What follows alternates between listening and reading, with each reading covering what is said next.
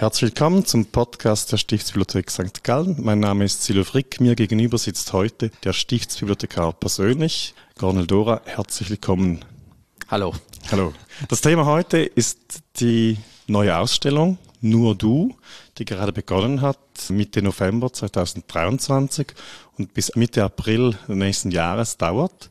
Sie heißt Nur du, einmaliges in der Stiftsbibliothek St. Gallen. Warum nicht nur ich? Ja, weil es eben um das andere geht, um das Objekt, um das Gegenüber. Es geht um das Einzigartige daran, das Einmalige, das Auratische am einzelnen Objekt und auch um die Frage, warum sind denn gewisse Dinge wichtiger als andere Dinge? Was ist ein Original? Was macht das so wertvoll? Du sprichst es an als nur du. Das ist eine Beziehung, die man herstellt zwischen dem Betrachtenden, der Betrachterin und dem Objekt. Ja, oder wir machen schon fast eine Persönlichkeit aus dem Objekt, oder? Es ist okay. etwas Fassbares, das vielleicht sogar eine Seele hat. Das Buch spricht selbst zu dir quasi. Ja. Was muss man sich vorstellen, dass man auswählt, was einem so wichtig ist, vielleicht auch, dass man es jetzt so persönlich dann anspricht oder sich ansprechen lässt davon? Genau, also in der Stiftsbibliothek gibt es eine gewisse Tradition, dass man Zimelienausstellungen macht und das ist jetzt wie eine spezielle Zimelienausstellung, in dem man nicht primär auf Gold oder schöne Bilder oder sonst was aus ist, sondern wo es wirklich das Einzige, das Einmalige im Vordergrund steht. Das heißt, wir suchen Texte, die es möglichst nur einmal in einer Handschrift der Stiftsbibliothek gibt und davon gibt es eine ganze Menge. Hm. Kannst du das ein bisschen ausführen? Was bedeutet es zu unterscheiden zwischen Text und Buch. Also das ist wahrscheinlich nicht allen, die hier zuhören, gerade ganz geläufig. Ja, also das Buch enthält einen Text, da ist ein Text eingeschrieben. Das Buch an sich ist fast immer einzigartig. Mhm. Also selbst gedruckte Bücher, jedes hat dann irgendwie seine eigene Behandlung erfahren mit der mhm. Zeit und sieht so aus, wie es ist. Bei Handschriften ist das von Anfang an noch stärker ausgeprägt, weil eine Handschrift natürlich von der Handschrift selber geprägt ist. Das ist auch ein viel intensiverer Entstehungsprozess. Also von daher gibt es mal schon eine Einzigartigkeit. Jetzt kommt aber bei den Texten auch eine mögliche Einzigartigkeit mhm. hinzu, nämlich eben Texte, die sehr selten sind. Texte, die es eben vielleicht nur an einem Ort oder Kompilation, also Zusammenstellung von Texten, die es nur in dieser Form einmal so gibt in einer Handschrift. Und dem sind wir nachgegangen. Und da gibt es tatsächlich eben eine ganze Reihe verschiedene.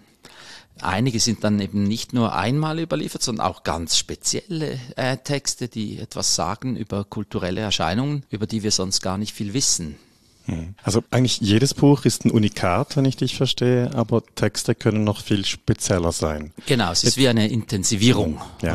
Und jetzt in diesem Korpus, das da ausgewählt wurde und ausgestellt ist, um zu beginnen, was für Inhalte da sind, gibt es auch ganz spezifisch St. Gallisches, was nur in St. Gallen oder was für St. Gallen geschaffen wurde, was jetzt hier überliefert ist. Natürlich, das gibt's relativ viel. Also es gibt vor allem je älter das es ist, aber auch bei neueren neuzeitlichen Handschriften gibt es natürlich öfters einzig Überlieferungen die sind mehr oder weniger bedeutend. Manche sind wirklich bedeutend, weil sie dann eben nicht nur für St. Gallen sehr exemplarisch und einzig sind, sondern darüber hinaus, weil wir ja hier eine ganz spezielle, gute Überlieferungssituation haben. Andere sind dann vielleicht weniger wichtig. Also nicht jeder Brief aus dem 19. Jahrhundert ist gleich wichtig wie ein Brief aus der Zeit um 400. Haben wir Briefe ausgestellt? Ja, es sind Briefe ausgestellt ein ganz spezieller Brief aus dem Mittelalter von Ermenrich von Ellwangen. Man kann ihn schon fast nicht mehr Brief nennen, weil es ist ein Buch, ist 90 hm. Seiten lang und von daher sehr speziell ein ganz besonderes Dokument, das bis heute Rätsel aufgibt, warum es geschrieben wurde, was das Ziel dieses Briefs war. Auch die Person des Verfassers ist ein bisschen speziell, Ermenrich von Ellwangen. Kannst du das ausführen in diesem Fall? Ja, also wenn man seine Biografie hm. anschaut, ist er sehr gut ausgebildet, kommt aus wahrscheinlich besserer Familie, wird dann Mönch in der Reichenau, ist er bei Walafrid Strabo Schüler und als der Walafrid stirbt, kommt er nach St. Gallen auf Einladung des bedeutenden St. Galler Abts Grimald. Und er bleibt dann hier ein Weilchen und am Schluss schreibt er dann eben diesen Brief an Grimald, der so lange ist, dass er eben eigentlich gar kein Brief mehr mhm. ist. Also es ist keine Demut in diesem Brief. Hm. Er breitet alles aus, was er weiß, weiß alles besser auch als die anderen hm. gewissermaßen. Und es endet dann mit einem Anfang eines Gedichts über Gallus, von dem man vermutet, dass er einen Auftrag von Grimald bekommen hatte, dieses Gedicht zu schreiben. Und es ist dann alles und das bricht dann ab. man weiß nicht so recht, hat er das geschrieben, jetzt weil er diesen Auftrag für dieses Gedicht hatte? Hat er irgendwie Ambitionen? Also der Brief wirkt ambitiös. Wollte er vielleicht eine Funktion im Kloster St. Gallen erreichen? Oder war er einfach schlicht ein Narzisst? der mhm. sein Wissen ausbreiten wollte über die ganze Welt. Um nochmal zur Anfangsfrage zurückzukommen, das ist dann also einmal überliefert in einer Handschrift in St. Gallen, dieser Text, gibt Fragen auf und führt aber sofort zu einem Kontext, einer Geschichte, einer Person, die sich dahinter auftut. Also es ist nicht nur der Text einfach als Folge von Buchstaben, die vor uns liegt und einmalig ist, sondern sofort ist es Teil eines ganzen Kosmos der sich dahinter verbirgt. Hier in diesem Fall sehr spannend für St. Gallen, das goldene Zeitalter mit Grimald, nicht? Ja, vielleicht noch mal einen Schritt zurück. Also es ist tatsächlich eine einzigartige mhm. Quelle, auch von der Art her. Also die Quellengattung dieses Dieser überlangen Brief Briefes. Ist für die Wissenschaft eine eigene Quellengattung auf eine gewisse mhm. Art. Also von daher noch einmal einzigartig. Ja nochmal einen obendrauf geben ja. können ja nicht. Es ist nicht von Ermrich selbst geschrieben oder es ist kein Autograph, das vor uns liegt.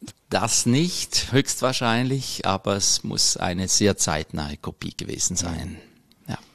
Haben wir noch älteres Einmaliges in der Ausstellung?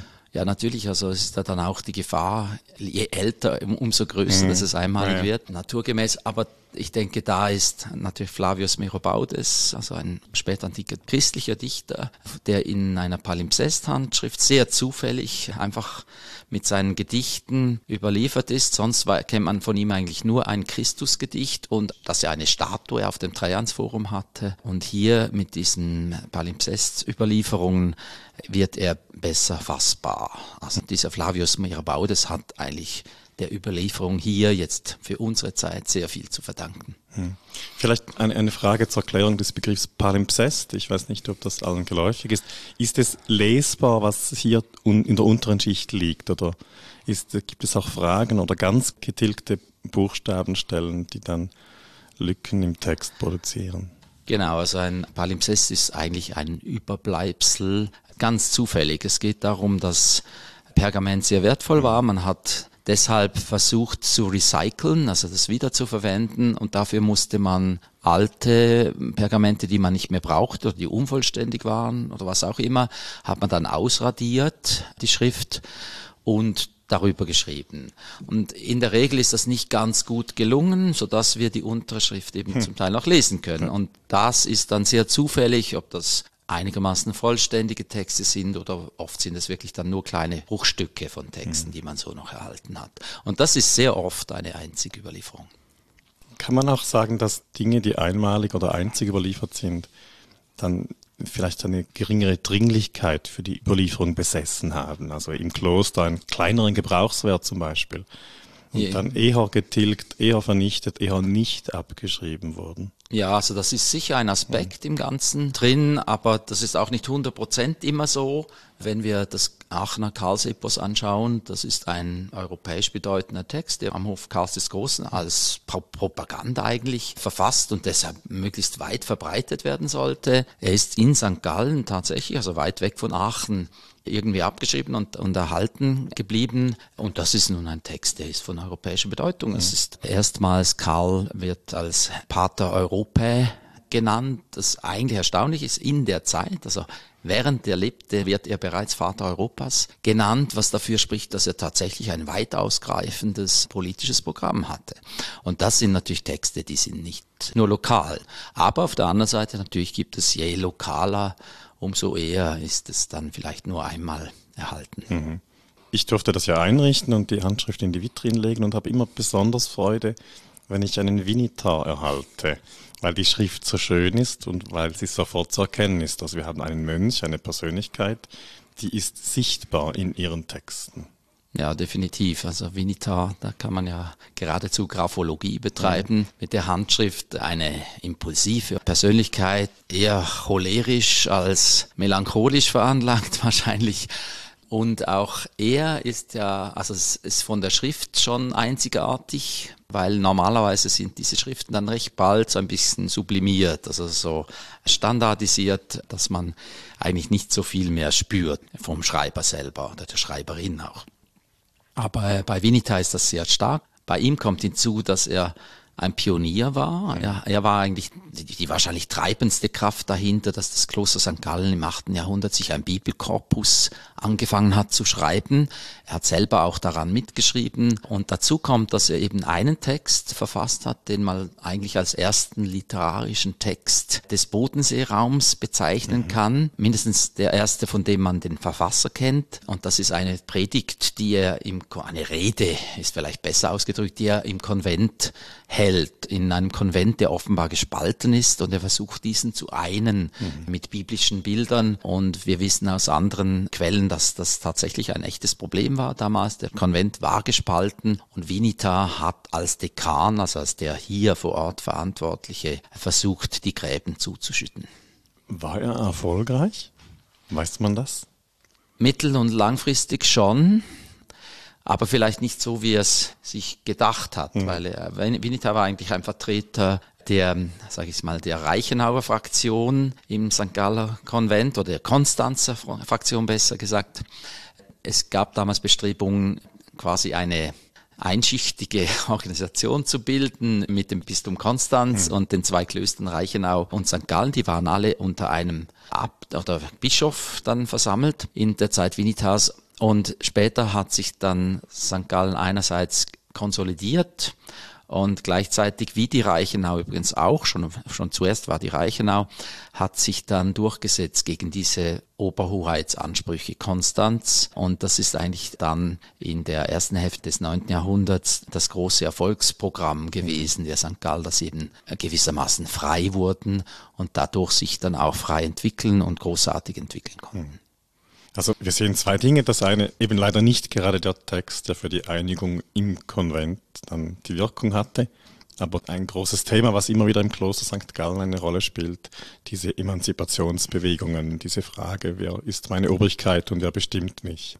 Ja, das ist das ja bis heute unser Thema irgendwo. ja. Die Ostschweiz ist in einem ewigen Emanzipationsprozess irgendwie drin, wobei man sagen kann, im vielleicht neunten und zehnten, elften, zwölften Jahrhundert war St. Gallen dann tatsächlich eine eigene Macht und erst nachher musste man sich wieder neu emanzipieren. Eine Zeit lang war man wirklich so der große Player in dieser Region.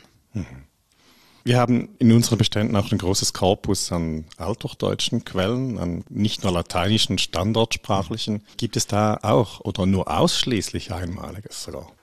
Ja, also das ist auch natürlich sehr einmalig in der Regel. Und da sieht man auch, wir hätten noch viel mehr Einmaliges mhm. zu bieten. Ich meine, der Vocabularis Sancti Galli, auch der Abrogans über gewisse Strecken, diese ja, Urzeugnisse der althochdeutschen Sprache, die sind natürlich einzigartig. Wir haben in der Ausstellung aber eine Handschrift ausgestellt, die aus Fulda stammt, nämlich den Tatian, ein Werk, das zeigt, wie hochstehend das eigentlich schon althochdeutsche Sprache gepflegt wurde. Es ist also die Evangelienharmonie von Tatian aus dem Lateinischen ins Althochdeutsche übersetzt und ganz wunderbar dargestellt. Natürlich nur diese Version dieses Werks ist erhalten geblieben, absolut einzigartig und auch, sage ich mal, vom Buchlayout her eine Pionierleistung erster Güte. Da nachgefragt, was ist eine Evangelienharmonie? Ja, das, das habe ich Wort. gehofft, dass du diese Frage nicht stellst. Also das Problem bei den Evangelien ist ja, dass es vier Texte gibt, ja, die nicht, nicht immer genau ganz übereinstimmen, ja. oder? Zum Teil auch massiv nicht übereinstimmen. Und man hat deshalb versucht, äh, auch um wahrscheinlich Papier oder Pergament zu sparen, hat man versucht, diese vier Evangelien in eins hinein zu ja, Gießen gewissermaßen. Also man hat einen Text, der einfach die verschiedenen Geschichten aufgenommen und mhm. hat so, so gut möglich versöhnt hat miteinander. Deshalb sagt man Evangelienharmonie. Mhm. Also diese vier Texte wurden harmonisiert gewissermaßen. Und das war lange auch in gewissen geografischen Räumen die Überlieferung des Evangeliums mhm. dann auch. Nach Tatian erfährt eine gewisse Verbreitung, hat auch eine gewisse Qualität und liegt dann hier eben in dieser Übersetzung Althochdeutsch genau, einmalig ja, vor. Ja. Du hast vorhin wahrscheinlich ganz richtig angesprochen, dass ihr euch sehr beschränkt habt in der Auswahl. Es gäbe noch viel mehr Einmaliges ja. in dieser Überlieferung der Stiftsbibliothek zu zeigen. Klar. Wie habt ihr das gemacht? Ihr habt sieben Vitrinen, um die Themen da oder die Bücher da reinzugießen. Habt ihr da eine Idee gehabt, wie ihr das strukturieren oder gliedern möchtet? Was ist da geschehen? Ja, also ich muss vielleicht sagen, am Anfang war ich so ein bisschen allein mit meiner Idee. Mhm. Ich wollte das aber schon lange machen und habe jetzt erfahren, dass auch Karl Schmucki schon lange dieses Projekt mhm. eigentlich mhm. gehabt hat. Und äh, wir müssen das natürlich gemeinsam machen mit dem Team und deshalb haben wir das dann diskutiert, wie wir das umsetzen und so konnte ich dann meine Kolleginnen und Kollegen doch auch gewinnen dafür. Wir haben dazu ein Konzept entwickelt, nachdem wir so vom Privaten zum Allgemeineren gehen mhm. und das funktioniert eigentlich gut, weil es eben noch eine zusätzliche Erzählschiene dazu bringt. Also man findet dann eben Quellen, die im privaten Raum sind, sieht, was das so ist. Man hat aber auch äh, Quellen, die über die Welt berichten und so weiter. Also so ist es eigentlich stringent strukturiert. Also es sind, sind sehr schöne beschreibende Titel geworden, dieser Vitrinen, dieser Einheiten. Also vom, ich zitiere schnell, das schreibende Ich bis zur, für die eigene Gemeinschaft, oder dann die Gemeinschaft ordnen oder zum Schluss noch, was übrig bleibt. Mhm. Ja, was übrig bleibt. Wir haben jetzt von Handschriften gesprochen, aber ich habe nicht nur Handschriften in Vitrinen gelegt, es waren auch Drucke dabei. Genau, und da stellt sich ja die Frage, wie wird denn ein Druck einmalig? Das ist eine Frage der Überlieferung. Mhm. Es gibt offenbar Drucke, die vielleicht nicht so eine große Auflage haben und deshalb ist es für die ein bisschen einfacher einmalig zu werden. Aber es gibt auch Drucke, die öfters gedruckt werden und trotzdem nur einmalig sind. Und wir haben eigentlich von drei Beispiele, die das alle in, in unterschiedlicher Intensität äh, darstellen. Also wir haben da die einzige Inkunabel, das ist noch speziell. Bei den Inkunabeln sind wir also nicht so gut wie bei mhm. den Handschriften. Die einzige Inkunabel aus der Bibliothek, die wirklich eine einzige Überlieferung ist, die dürfte, es nur sind irgendwie zehn Seiten, die dürfte erhalten geblieben sein, weil sie fehlerhaft war. Also eine Seite ist zweimal gedruckt und deshalb war sie nicht wirklich brauchbar diese mhm. Ausgabe und sicher ein Grund gewesen, vielleicht gab es noch andere, weshalb das in anderen Bibliotheken nicht auch aufbewahrt worden mhm. ist. Dann haben wir ein Schrotblatt, das ist eine experimentelle Drucktechnik aus dem 15. Jahrhundert, eine gewisserweise ein Vorläufer des Kupferstichs. Man hat statt Holzschnitt eben Metallschnitt versucht und also Metallplatten da eingeritzt. Das war eine zum Teil ähnliche Technik, aber zum Teil hat man eben auch andere Instrumente verwenden mhm. müssen fürs Metall. Und das ergibt dann auch eine andere Ästhetik. Und das war, also diese Schrotblätter, die sind sehr selten, von denen mhm. gibt's in der Regel nur eins mehr erhalten aus der Auflage. In unserem Fall ist es dann, sofort sieht man wieder, wie komplex die Frage ist, weil mhm. von unserem Schrotblatt gibt's eigentlich eine zweite, fast identische Auflage die von einem Meister in der Regel mit einem Wappenauftritt gemacht ist. Unser Blatt scheint eine Kopie, mhm. wahrscheinlich Kopie, eher keine Vorlage, es könnte auch eine Vorlage sein, aber wahrscheinlich ist es eine Kopie, bei der fehlt eben dieses Urheberzeichen. Mhm. Aber und es ist ein Druck und ein dann Druck. auf einer eigenen Platte. Es ist genau. nicht eine wiederverwendete Platte, sondern gänzlich neu gestochen, aber gleiches Motiv. Genau, es ist praktisch identisch, mhm. aber nicht ganz und deshalb ist es eine eigene Platte. Und dann haben wir das, äh, was natürlich auch fürs Publikum besonders mhm. lustig ist, ist diese, dieser Ablassbrief. Also wir alle kennen die Ablassbriefe und denken, das ist so was Böses und Schwieriges und so. Ja, hier haben wir mal einen ausgestellt, der auch die ganze Welt dieser Ablassbriefe mitbringt. Das ist ein Ablassbrief für eine Frau Margreta Geucherin mhm. aus Kaufbeuren. Äh, von der wissen wir nur über diesen Ablassbrief. Und diese Frau hat in den 1460er Jahren sich einen Ablass erworben in der Kreuzkirche Stuttgart, die damals tatsächlich gebaut wurde. Also man hat für den Bau Ablassbriefe ausgegeben und offenbar hat man viel Geld gebracht, weil man hat diese Ablassbriefe gedruckt. Also man brauchte viele solche mhm. Ablässe, dass die Summe zusammenkam. Und die Margrethe Geucherin hat einen solchen gekauft. Und was steht nun drin. Also es ist ein Formular, oben ist einfach Ihr Name eingetragen mhm. und unten das Datum. Das sind die eigentlichen spezifischen Dinge, aber sonst ist es gedruckt. Und im Druck wird ihr eben versprochen, dass sie jetzt diesen Ablass gekriegt hat für die Kreuzkirche und dass sie deshalb zu einem Beichtvater gehen kann und bei diesem beichten kann und er kann ihr dann einen vollkommenen Sterbeablass hm. erteilen. Das heißt, wenn sie stirbt, mhm. dann sind ihr sofort alle Sünden Alles vergeben und sie besteigt also dann sogleich gewissermaßen das Raumschiff zum Himmel. Hm. Ja, sie geht direkt in den Himmel. Diese, diese Ablässe waren. Bieten, dieser Ablass. Das ja, das ist, ist so äh, ja. Ein guter. Eben, und das ist natürlich jetzt sowas über die ganze Diskussion der Reformation ist das mhm. natürlich sehr kritisch jetzt auch zu beurteilen. Auch definitiv ist es so, weil es eben mit Geld, man konnte sich quasi freikaufen von den mhm. Sünden. Auf der anderen Seite ist ein Ablass natürlich auch irgendwie eine, dass man sich äh, quasi mit einem guten Werk von bösen Taten mhm. freischaffen will. Das ist eine urmenschliche hm. Prägung, die wir so täglich, fast täglich üben. Also, also, wir spenden alle auch, auch für das gute Gewissen natürlich. Ja. Aber mhm. in diesem Fall schon die einzige Bußhandlung ist der Betrag, den sie bezahlt. Ja, aber der Betrag steht natürlich mhm. auch, also das Geld musste man ja mhm. irgendwie haben. Ja, das hat ihm dann, oder ihr dann äh, eben Was denkst du, gewährt. hat das gewirkt?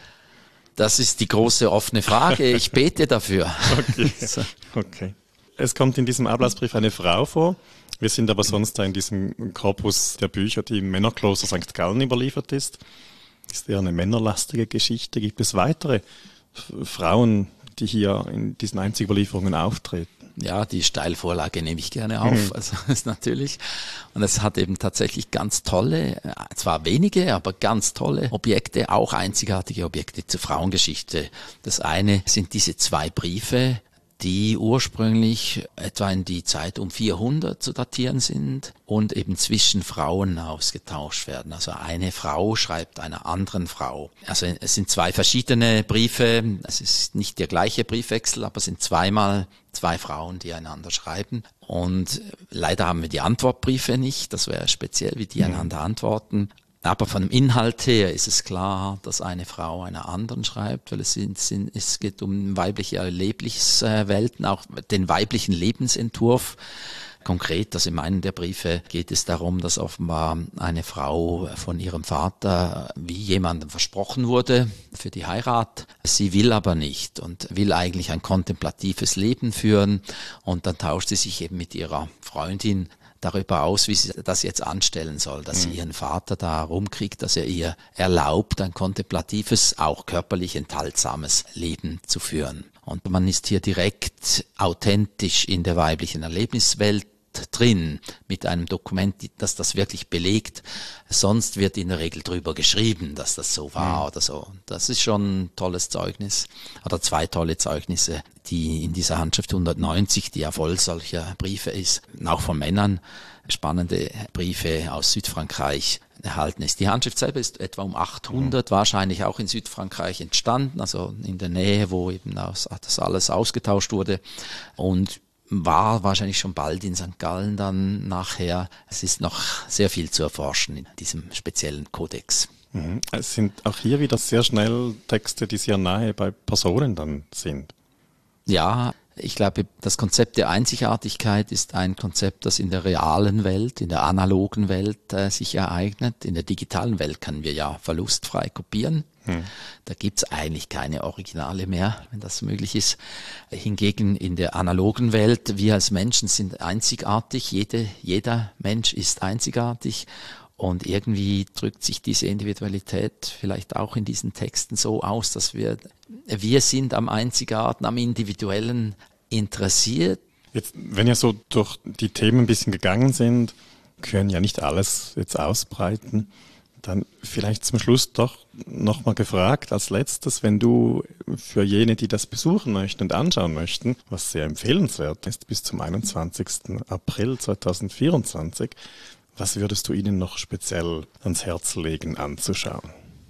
Ja, wir bleiben bei den Frauen. Es gibt eine Zeichnung, wahrscheinlich 1430, 35, also spät für das St. Galler Umfeld. Aber ein ganz tolles, einzigartiges Zeugnis, eine Zeichnung mit erklärendem Text, nur eine Seite eigentlich. Sehr unbeholfen. Wir wissen nicht von einer Frau oder von einem Mann, aber es wäre auch denkbar, dass es von einer Frau ist. Diese Zeichnung stellt drei Figuren dar, fast nicht kenntlich, aber es sind drei Frauen dargestellt. Oben eine Inklusin, die man erkennt an den angedeuteten Mauern um sie herum. Und darunter zwei Frauen. Eine kleine, die vielleicht ein Kind war oder noch jung war oder kleinwüchsig auch, also ist alles möglich. und dann als zweites eine größere, die etwas trägt. Und im beigegebenen Text sind die beiden erklärt. Mhm. Nicht wirklich beschrieben, aber so ein bisschen erklärt. Und wir erfahren da, dass das die Clara und die Agnes sind, diese zwei Frauen unten, die einer Klausnerin, also einer Inklusin, die oben dargestellt ist, deren Namen wir aber nicht erfahren. Die beiden, die Clara und Agnes, die helfen dieser Inklusin. Die Inklusin hat ja per Definition war sie eingemauert, also sie brauchte Hilfe, sie konnte sonst nicht überleben. Und dafür waren eben diese zwei Frauen zuständig und aufgrund der Beschreibung muss man annehmen, dass es eher Frauen waren, die am Rand der Gesellschaft waren, also die auf diese Weise wahrscheinlich auch integriert werden konnten und sich einen Lebensunterhalt verschaffen konnten, indem sie eben dieser Inklusin Dienste leisteten. Ein Dokument, das für die Frauengeschichte extrem interessant ist, weil es direkt einen Gesellschaftsraum aufzeigt, den man sonst nicht kennt. Mhm. Es ist für die Inklusin spannend, also für mhm. das, die Geschichte des Inklusentums. Und es ist halt einfach auch ästhetisch. Also es ist unglaublich aus dieser Schicht von jemandem, der wirklich nicht gut schreiben kann, auch eben eine Zeichnung zu haben, mhm. die dann nach St. Georgen 1430, 35 verortet werden kann. Ja, also das muss man sich anschauen. Cornel, besten Dank für dieses Gespräch, diese Einführung. Nochmal Empfehlung für die sehr schöne Ausstellung. Ja, danke. Kann ich mir nur anschließen.